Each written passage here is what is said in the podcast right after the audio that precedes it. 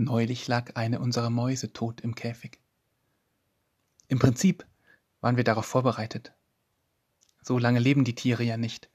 Aber diese Maus war keines natürlichen Todes gestorben, sondern ganz offensichtlich totgebissen worden. Von ihren Mitmäusen. Und darüber waren die Kinder dann doch bestürzt. Wie kann das sein?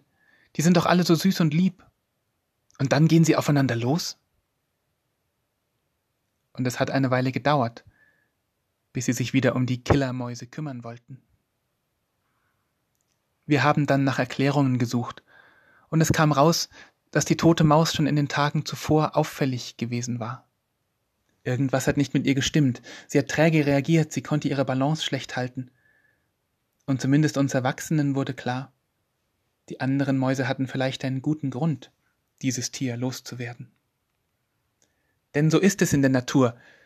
Die Schwachen und Kranken werden ausgemerzt. Der Raubvogel schnappt sich den Präriehund, der nicht schnell genug ins Loch hetzen kann. Der Rudelführer drängt die schwächeren Tiere vom Essen weg. Du musst nicht schneller rennen können als der Bär. Du musst nur schneller rennen können als der, der mit dir vor ihm davonläuft. Die Natur funktioniert nach dem Prinzip des Survival of the Fittest. Überleben darf, wer noch etwas zur Erhaltung der Art beizutragen hat.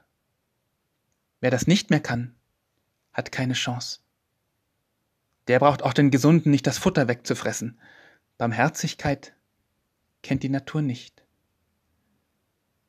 An dieser Stelle unterscheiden wir Menschen uns dann doch vom Tierreich, und gerade jetzt können wir es beweisen.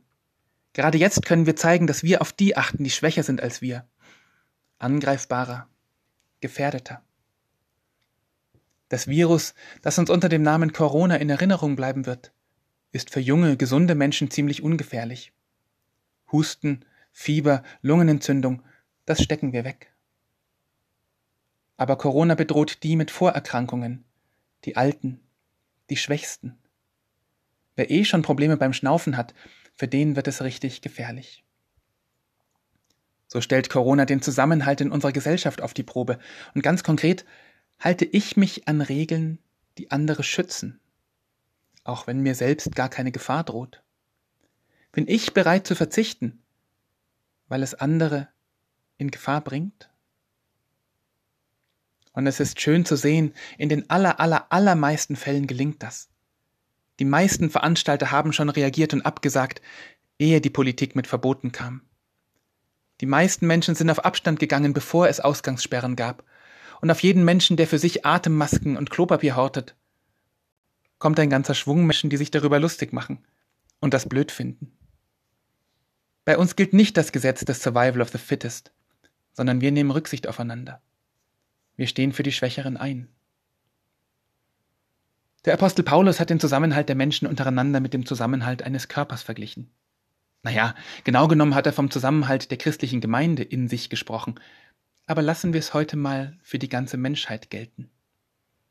Die Menschheit ist wie ein Körper aus lauter verschiedenen Körperteilen, und wenn ein Teil leidet, dann leiden alle anderen Teile mit. Die Argumentation ist nachvollziehbar, glaube ich, wenn man sich an Schmerzen erinnert.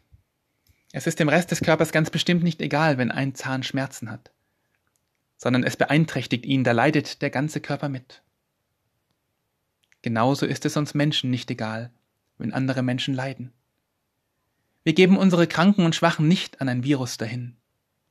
Wir sind beeinträchtigt, wenn sie leiden, leiden mit. Die Mäuse können nicht anders, als ihre Schwachen loszuwerden. Ihnen kann man keinen Vorwurf machen. Wir aber können anders. Wir beißen niemanden tot, indem wir ihn anstecken. Wir bringen niemanden in Gefahr, sondern tun unser Möglichstes, die Angreifbaren zu schützen. Und tun heißt in diesen Tagen eben vor allem lassen. Begegnungen lassen, um nicht unabsichtlich zum Virenüberträger zu werden. Veranstaltungen lassen, Treffen lassen, Besuche lassen. Aus Nächstenliebe.